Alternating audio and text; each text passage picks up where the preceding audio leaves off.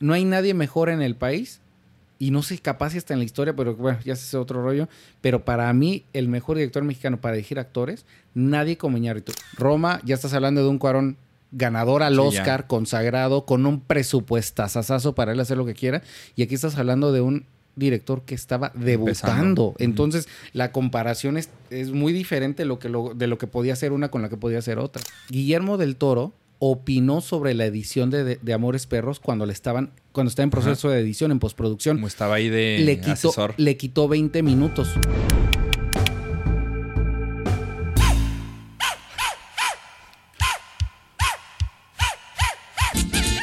Baila, Ringo, baila. Es tu momento de brillar, aunque parezca que tengas sueño. Bienvenidos a Soda Cinema, su podcast de confianza para hablar de películas de todas y de todo. Y películas y series y de todo lo que usted quiera y guste y mande.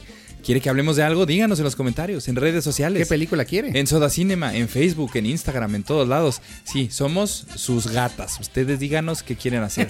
Emanuel, aquí tenemos al Ringo, tenemos esta bonita canción. ¿Por qué será? No sé. A ver, ¿por qué será? ¿Qué te parece así? O- hablemos de, de cine. cine. Tú también, Ringo. Ok, gracias. Hablemos de cine. Se está durmiendo. Amores Perros. Hoy hablaremos de película mexicana estrenada en junio del año 2000. Con un presupuesto aproximado de 2 millones de dólares, esta película recaudó a nivel mundial alrededor de 20 millones. Ganadora de 11 premios Ariel, Ariel, entre ellos Mejor Actor en su debut para Gael García Bernal, Mejor Guión Original para el debutante en cine Guillermo Arriaga, Mejor Fotografía para Rodrigo Prieto, que era su tercer Ariel ya para el momento, y Mejor Director en su ópera prima para Alejandro González Iñárritu, que venía de hacer radio y televisión en México. Esta película tuvo un total de 55 premios a nivel internacional y 24 nominaciones, entre ellas a Mejor Película Extranjera en los premios Oscar y Globo de Oro, marcando así el regreso de una película mexicana a dichos premios después de una ausencia de 25 años. Esta película forma la primera parte de la trilogía denominada La Trilogía de la Muerte, a la cual le siguieron 21 gramos y Babel, básicamente con el mismo crew en las tres películas. Esta película narra tres historias diferentes que se unen con un accidente en común y las consecuencias de este en sus vidas. Hoy, a 23 años de su estreno, hablaremos de la película que marca el inicio del denominado nuevo cine mexicano. Hoy hablaremos de Amores Perros. Ándale, tanta hueva damos, Ringo. Ándale, pues, sácate si no te gusta. Si tanto te aburrimos.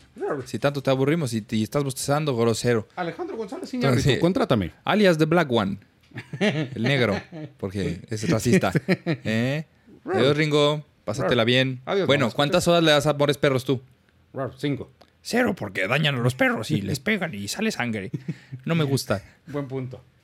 Y volvemos. Ah, volvimos. A ver, Amores Amores Perros. Perros. Ah. Ahí te va.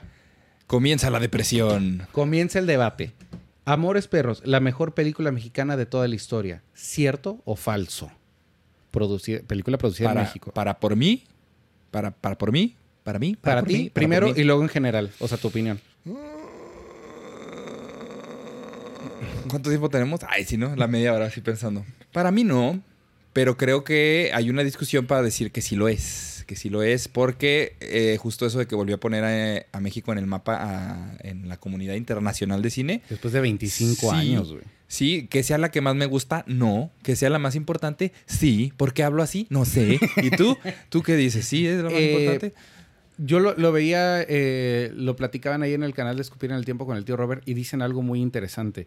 Porque yo estaba también en el debate que digo, pues que sí tendría sentido, pero dicen, al menos la película mexicana más reconocida a nivel internacional, eso es un hecho. Es- sí. Es Amores Perros. O Y sea, por no el nombre que le dio también al director. Yo creo que lo que hace, lo que lo complica es que obviamente que sí, eh, el cine mamador mexicano, eh, los mamá escuchas mexicanos sabrán que sí te- hemos tenido producciones bien relevantes porque en nuestro país rodó Luis Buñuel. Lo, eh, dirigió películas Alejandro Jodorowsky, o sea, hablando de gente internacional. Ahora, si hablamos de aquí, o sea, directores que han hecho también historia como un Jorge Fons, como un Ripstein, Arturo o sea, Ripstein. o sea, grandes, grandes Que directores. para muchos de los que saben, el mejor director mexicano, Arturo Ripstein. Arturo Ripstein, no, sí, o sea, de los que sí saben, Güey, ¿no? tiene planos secuencias, tiene, o sea, tiene cosas que, que la verdad no es tan común.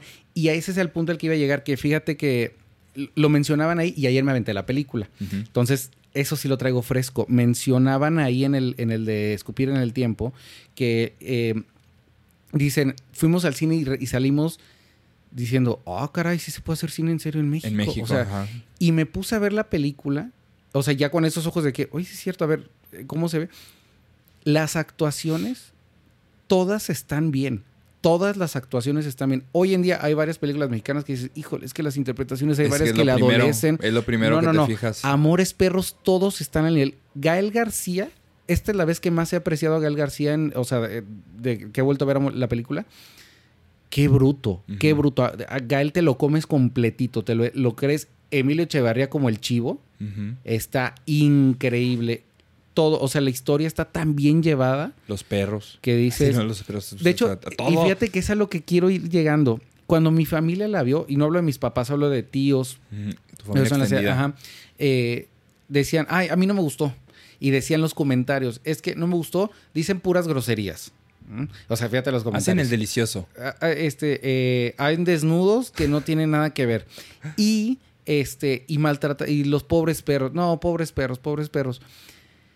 Ahora es que lo veo con otros ojos, digo, es que, digo, no que mi familia represente a todo México, pero sí puedo entender que después de una sequía tan grande que tuvo el cine mexicano, llega de repente Amores Perros, y creo que ese es un punto de la película. Se ve tan real lo que estás viendo que en México olvidamos. Yo sí, sí lo puedo creer que en México olvidáramos el hecho de decir, ¿sabes qué? Esto es ficción, esto, está, esto está actuado. No- los perros obviamente no, no- nunca lo- no los maltrataron, los durmieron para que pudieran aparecer ahí en la película cuando están todos golpeados. Pero me doy cuenta cómo la gente reaccionó. Piensa que es de de veras. Y piensa, porque no estaban acostumbrados a que las cosas se hicieran tan bien en México como con, con este. Y este marca el debut de todos los que te mencioné, güey. Marca el debut de Alejandro González Iñárritu, de Gael García, de Guillermo Arriaga, Rodrigo Prieto, si bien no era su debut, Pero, pero de- no mames. O sea, la historia de. Rodrigo Prieto a partir de Amores Perros es otra. Así Entonces es está o sea, eso está increíble. Es que es el que abrió la puerta para todo lo demás, que son ahorita tanto mexicanos ganándose Óscares. Le ganó por nada a y tu mamá también, o sea, por un año de diferencia. Pero bueno, pues al fin y al cabo salió, salió antes. Tanto Guillermo del Toro como Cuarón ya habían hecho su ópera prima años antes. Solo Pero con tu la pareja, verdad- y que era solo con tu Cronos. pareja y Cronos. Ajá. y Cronos. Pero ninguna, o sea, la, de No las pegó. tres. Pues sí pegó, güey, pero pues No, no pegó. así, no así con esa- Ajá, o sea, pero lo que es que fue lo que fue Amores Perros es, es aún para nuestro cine algo totalmente fuera de serie, porque lo más cercano que le he vuelto a ver al cine mexicano así, o sea, hablo de esa reputación internacional, ¿eh? no, no de la Roma. calidad de la película, ha sido Roma, y vamos a ser honestos, Roma, ya estás hablando de un cuarón ganador al Sí, ya. Oscar, consagrado, con un presupuestazazazo para él hacer lo que quiera, y aquí estás hablando de un director que estaba debutando. Empezando. Entonces, la comparación es, es muy diferente lo que lo- de lo que podía ser una con la que podía ser otra. Sí, ya hemos dicho aquí en su podcast de confianza que ser director es como que saber resolver problemas. Entonces ahí demostró Iñárritu con el, el presupuesto que tenía, con lo que tenía en las manos, el choque que nomás lo podían hacer una vez. O sea, absolutamente todo, él pudo resolver problemas para que la película funcionara. Hasta traer eh, interpretaciones de actores que son los mismos actores que a Jorge Salinas lo hemos visto dando vergüenza en novelas, Correcto. que aquí actúa bien. O sea, todo, o sea, todo, todo, todo, todo, todo está de la mano. Vanessa Bauche también hacía novelas. Y Vanessa O sea, Bauche y ahí Vanessa está Bauche también. actúa brutal en te esta la comes, película. también. Entonces, ah, el que se la comió fue el Gael. Ah, te creas. El Oc- el Octavio. El, el Gael y el hermano, cochinota, se comían los dos. Ah, los hermanos, sí, sí, sí. Algo que, que sí tiene que mencionarse y que tiene que, como que es una barrera que tienes que romper para apreciar el, el, cinema del negro Es que es un cabrón que seguro en la prepa era ese güey que decía, ese que güey, nos vamos a morir, güey. O sea, no importa nada, güey, no importa nada, porque igual te vas a morir a la verga, güey. O sea, ¿para qué te despiertas mañana? Te vas a morir. O sea, sus películas sí son medio depresivas, así de, ay, como que ni siquiera lo está usando como terapia como Spielberg para sacar algo más bonito. Es como que depresión, así de Iñárritu, ve al doctor. Pero dentro de eso, o sea, es que hay, hay lugar para ese tipo de cine también. O sea, no todo es así como vaselina, que veníamos a hablar vaselina. O sea, no todo es así como que azúcar Ah, no, bonita y así. hay de todos O los sabores. Ya ves, aquella, me acuerdo de la película que de dónde era, de Irán o no sé dónde, de A Separation, que era de una, una, una- Sí. un matrimonio que se está separando, pero que el papá tiene demencia. De entonces Irán, que Irak, Irán, ¿no? ¿no? O Irán, o Irak. Irán o Irak. Pero que igual, o sea, es así de su pinche madre. O sea, que, o sea, qué necesidad de andar viendo estas cosas. Pero también tienen lugar porque te retrata, o sea, es Iñárritu poniendo un espejo. O sea, es algo que podía haber pasado en la Ciudad de México en cualquier momento. O sea, es una historia que. Es que no es una historia que- para entretenerte. no, no, es algo que está retratando algo que pasa todos los días, literalmente. Y ahí yo tengo una pregunta. ¿Qué tanto es dentro de esa trilogía y hasta que ha seguido marcando? Porque con Iñárritu es como que le gusta el torture porn que le dicen, güey. O sea, es como con el renacido, con DiCaprio, todo vamos a ver qué, qué tanto podemos violar a DiCaprio hasta que le den su Oscar.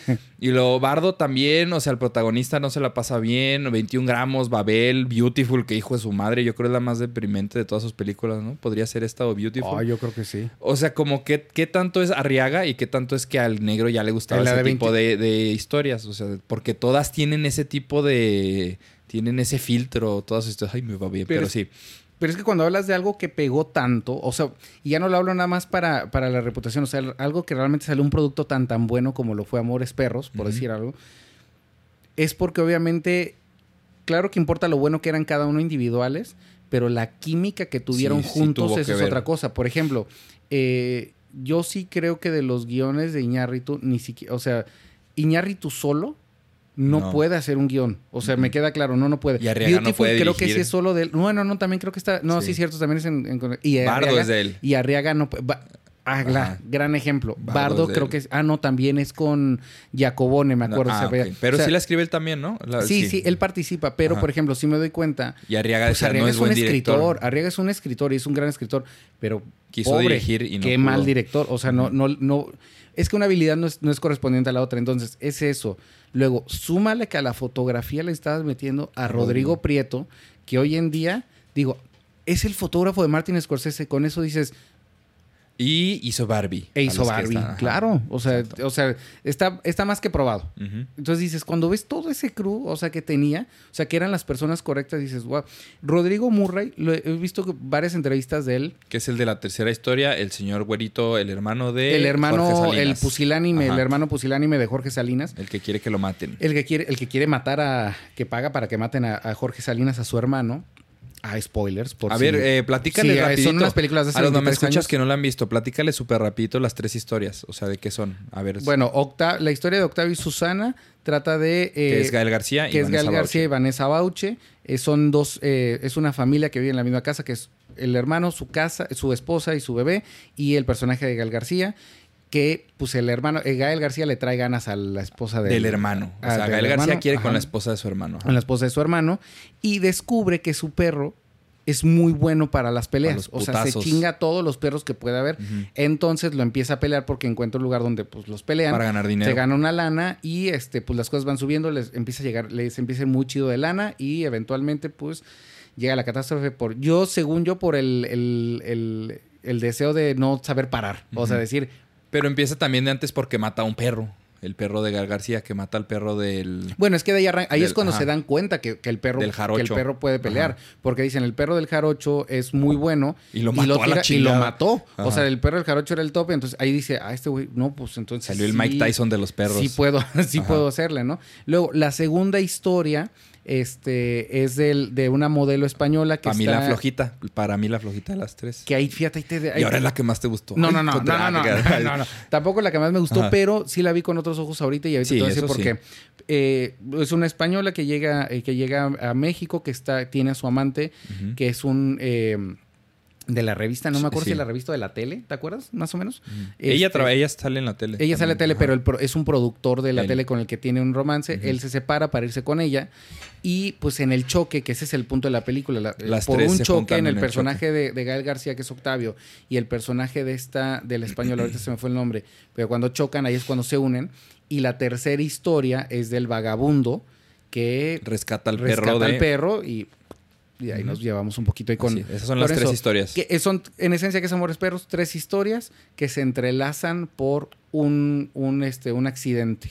Un accidente, un y choque. que es la y- escena más impresionante de la película técnicamente. Que sí está muy bien, y que nada sí más la pudieron decente. hacer una, Una vez, vez. ese choque. Porque nada más había un carro, nada más había una oportunidad de chocar y, y el, el negro cuenta esa historia. Y eso implicaba, eso implicaba poner a la, eh, las cámaras y el crew en los, desde los tres ángulos de las Sí, historias. porque la ves solo desde vamos tres ver- ángulos, Solo ajá. la vamos a ver una vez. Entonces eso a cualquier director le volaría la cabeza porque se haría bolas. Cualquier, casi cualquier director. De verdad tendrías que hablar de un director muy experimentado para poderlo llevar. Y en este caso era un director que estaba debutando. Entonces, para, lo- para los críticos gringos, y vi que había mucha comparación con Pulp Fiction por lo de las historias entrelazadas, pero al final de cuentas sí siento que es muy diferente a Pulp Fiction Sí, para decir, no. no, se la copió. O sea, O sea, porque obviamente no la está copiando. el error sería creer que, que, es, que es la primera que presenta una Ajá. propuesta así. Nada más. ninguna, ninguna es para pero empezar. ninguna, o sea, no, realmente no, no tiene, no tiene más peso. Este, el, el, cómo se van llevando, fíjate, el- ayer que la vi, me, me empecé a llevar, siempre la segunda es para mí la más floja, la más, de- ah, la La más de la lenta. española. Pero la vi con Dan, mi hermano de República Checa. Saludos a Dan. Saludos a Dan. El Rasputín checo. el Rasputín checo. Y él me dijo algo muy interesante. eh, cuando le digo, oye, a ver qué te pareció, pues es la primera vez que la veía. Habla muy bien español, entonces la película le fluyó bastante bien. Y me dice, dice, es que la segunda sí entiendo por qué está. Es la primera persona que oigo que diga, Tiene sí sentido. entiendo por qué está. Y me llamó mucho la atención que lo dije. Entonces le pregunto, pues, ¿por qué? Porque para mí sí sobra. Realmente si le quitaras esa historia, mejor fuera la historia nada más de Octavio y Susana Y la del Chivo y Maru. Con esa quedas. Y yo creo que la película queda más padre. Pero él dice, no, porque a la hora que metes la segunda historia, estás hablando de la diferencia de clases sociales. Dice, esas son mundos tan, sí. tan diferentes. Fíjate, Contrasta mucho. dice, son mundos tan diferentes. El, el del mundo de, por ejemplo, el personaje de Octavio, el, de, el de la española y el, de, el del chivo, que solamente por ese, una situación como esta, sus historias se podrían juntar. Solamente porque la vida no les va a dar una oportunidad que, que pueda ser este Que los junte a los que los tres. pueda juntar. Entonces dice, ese es un punto. Y luego le digo, es que sabes qué? que también a mí se me hace lenta, lo, la estábamos platicando. Le digo, es que ahí es cuando siento que va lenta, porque la historia de Octavio y Susana, qué bruto. Y la Vas y vas también. avanzando. Y la el chivo dice, o sea, llega el punto, vas así, luego llega el punto de, de- de la historia del español y dices, "Mm", y luego dices, queda una hora de peli. Pero vuelve a empezar poco a poquito la del chivo. Y dices, oye, güey, otra vez ya, estoy aquí, ya estoy aquí, me tienes aquí. preso". Me dice, sí, pero también te está mostrando cómo, el, cómo la vida de los ricos es, es como una crítica al rico de que solamente pagan por hacer las cosas, o sea, no tienen nada. Dice, la española es, es, es alguien, es una modelo, la típica modelo que no, no sabe hacer nada, está nada más viendo, o sea, porque ella se lesiona la pierna y ya no puede modelar, ¿no? Entonces, Y cuando su perrito se le cae al piso. su y- perrito se le cae sí, al sí, piso, que esas son las cosas que no funcionan, de que pasan cinco días del perro está atorado en el piso Sí. y está vivo. Y lo oyen llorar. Y Lo oyen llorar, luego no lo oyen bichito, llorar. Bichito, bichito. Ajá. Esta- esa es la parte que se me hace como más irreal de la película. Y también ahí en Escupir en el Tiempo mencionan algo que no me había dado cuenta. Les llaman a las 2 de la mañana, así suena el teléfono a las 2 de la mañana, y como si nada. O sea, no es... ¿Quién marca Residencia de la hora? familia modela española. ¿Quién, Sí. quién marca esta hora? O sea, nada más contestan y es... Es que era otro México. Ay, sí, no, sí, Ah. sí, sí. Y este, pero sí, o sea, ahorita, ahora sí lo vi, sí lo vi con, con otros ojos ahí, gracias a este a Dan con sus comentarios. Que de que digo, bueno, sí es cierto, sí puede tener un sentido. De todos modos, sí le falta la historia, porque sí como que de re- dices, ay, ya me desencantó un poquito, como, como que ahí dirías, no, voy por las palomitas, es que me Pero voy es al que sí baño". es difícil como malabarear las tres historias y que las tres tengan No, el sí, sí, mismo claro. flow y así. Pero aún así, si las juntas las tres, el paquete completo es lo que más importa, que sí se pudo entregar así al final. Tal cual. Que te digo, te tiene muy eh, enganchado por la re- lo real que, que es todo, ¿sabes? Cómo se sientes, es muy natural, es como que la historia tiene sentido, no hay nada increíble. Entonces eso es lo que siento que hace que sea una película que, que, que resonó con mucha gente, sobre todo el público internacional, o sea. Porque ya había visto Claro. películas mexicanas muy buenas, pero esta es la que todo mundo vio a nivel internacional y el que le dio nombre a, a, a Iñárritu, que pues ahorita pues es Iñárritu, ¿verdad? Sí, no, ya ahorita ya, ya sobra decir que la dirigió. De hecho, ahorita yo creo que mucha gente incluso todavía la puede recordar un poquito más por este, por el hecho que es la ópera prima de Ñarritu. Y sabes que me duele hasta el alma que mucho tiempo yo sí que eh, mi duda realmente es, ¿es mejor Amores Perros o ¿Y El Tigre mamá y el Dragón. ¿Por qué Ay. pongo El Tigre y el Dragón, que es que película china? Porque fue, fueron las dos películas que compitieron y era, eran la, la, este eran las candidatas. Y pues termina siendo el Oscar para Ang Lee, que también es un gran, gran director que ha ganado dos veces el Oscar a Mejor. Director. Este, lo gana Ang Lee eh, por El Tigre y el Dragón, que... Oye, a veces sí la pienso si cuál es mejor, porque de entrada como mexicano mi lógica rápida es Amores, Amores perros. Perros. Pero, ay, qué bruto, también El Tigre y el Dragón. Pues es que no, no estaba nada fácil, la verdad. No, no estaba fácil. Realmente no siento que haya sido como un robo. Este, le tocó un mal año en ese sentido Amores Perros porque donde hubiera ganado el Oscar hubiera sido algo Sí, no más grande. Pero también creo que sirvió para que pudieran irse como que un poquito más lentos y ya Iñárritu pudiera hacer lo que, lo que él quería. Y ahí te pregunto esto. ¿Es Alejandro el mejor director mexicano de todos los tiempos? Pues es que es lo mismo como con la película. Si me preguntas, a mí, a mí personalmente no. ¿Quién es para ti? A mí me gusta más Cuarón. De hecho, para mí es Cuarón Sí, del Toro y el negro al final, pero por el tipo de cine que hace que no me encanta. Pero a nivel técnico, eh, aparte que siento que es como el que es más personaje y que está como más, que es como, ay, yo, como lo ves con Bardo Pero fíjate, totalmente, hoy en, ¿sabes día, hoy en día también Del Toro se me hace que... Digo, amamos a Del Toro, pero sí también ya siento que hoy en día es mucho el personaje Sí, del pero, Toro en pero sus ese películas. personaje se me hace que tiene sentido por el tipo de cine que hace, ¿sabes? Como porque si comparas, o sea, el toro es como un personajito que podría ser como un Funko, pero, pero, Ay, mi eh, Funko. pero, Del Toro. Iña- pero Iñárritu es como que "Ah, soy el negro Iñárritu y ya no me digan González, díganme Hey Iñárritu. Así como que, ¿sabes cómo? Como que siento que ese güey en una fiesta yo sí no le haría así como que "Ugh", y a del toro sí. Y, y no sé cómo sea en su vida personal de que la gente diga, "Ah, es mamón, es buena onda o así. Dicen Cuando- que es mamón Por eso- lo que le por sigue. eso ¿eh? te digo lo también, digo con mucha eso lo gente. exuda, eso lo se le nota, ¿sabes? Sí, Como sí, así, sí. eh, no le quita que sea un genio, Ah, pero claro. siento que el toro no, no, o sea, hay un video muy chistoso del toro que lo saludan así en el freeway en Los Ángeles y güey baja la ventana y lo, ¡eh, qué tranza, qué tranza! Así como que primero como que le da miedo, como que lo iban a secuestrar así, que le dieron flashbacks de Ciudad de México y dice, no, pues estoy en Los Ángeles, estoy en Los Ángeles, ¿qué me pasa? Y lo, ¿qué pasó? Ah, saludos, Guadalajara, no sé qué, lo siguió manejando así, su Chrysler, güey, tiene un Chrysler del toro, yo lo Ah, veía en un Tesla o algo. Sí, yo Tiene un también. Chrysler 300, se me hizo lo más raro del mundo. Pero bueno, o sea, sí siento que esa personalidad y Cuarón, que siento que es el más, este, porque siento que, por ejemplo, del Es el más balanceado para mí. Iñárritu no podría hacer las películas que hace Cuarón y Cuarón sí puede hacer películas tipo Iñárritu y lo hizo con Children of Men, pero Cuarón Y Cuarón puede hacer hasta cosas de Del Toro. Po- Pues sí, por eso te digo, o sea, Cuarón se me hace que es el que tiene más, o sea, si lo fuera chef en una cocina te puede hacer más platillos Cuarón que Iñárritu. Iñárritu es escargot y luego y ahora escargot con chile y ahora escargot con eh, con eh, eh, faisán. Ah, bueno, pues, pero Iñárritu te hace una hamburguesa, te hace sushi, te hace, digo, este Cuarón Cuarón. te hace hamburguesa, sushi, te hace de todo, absolutamente de todo. Por eso yo lo pongo así.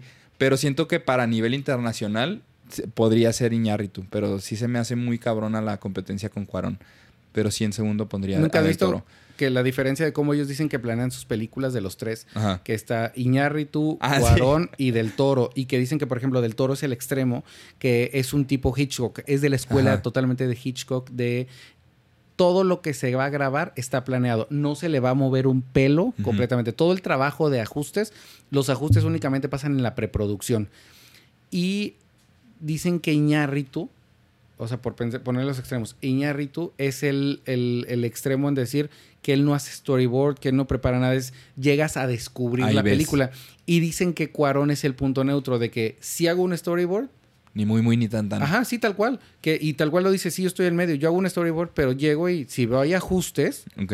Ah, claro, sí los ponemos, por supuesto que los mete. Entonces, esa está padre porque sí tienes como esos dos extremos, particularmente Iñárritu y del Toro. Ujú. Muy importante, no sé si tú sabías, creo que sí porque lo han dicho mucho, que Guillermo del Toro opinó sobre la edición de, de- de Amores Perros cuando le estaban, cuando estaba en proceso de edición, en postproducción. Como estaba ahí de Le quitó, asesor. le quitó 20 minutos. O es que oficialmente no fue asesor, por eso no hay crédito.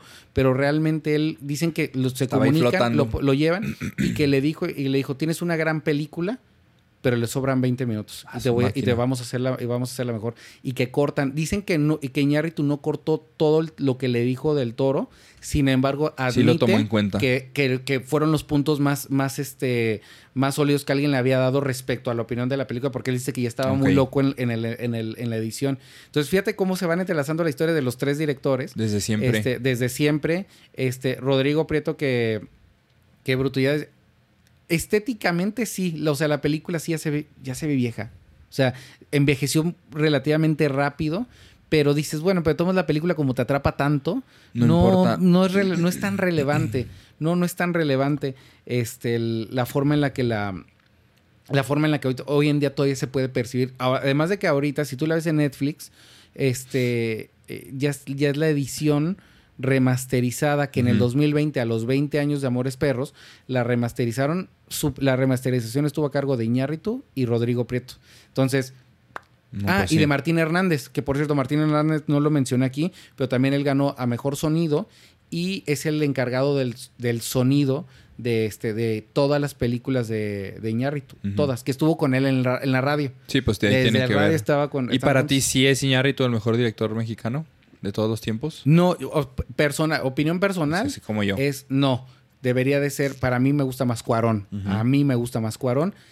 Sin embargo, por puntos objetivos, pues sí, probablemente pueda hacerlo. Creo que para dirigir actores, no hay nadie mejor en el país. Y no sé, capaz si está en la historia, pero bueno, ya es otro rollo.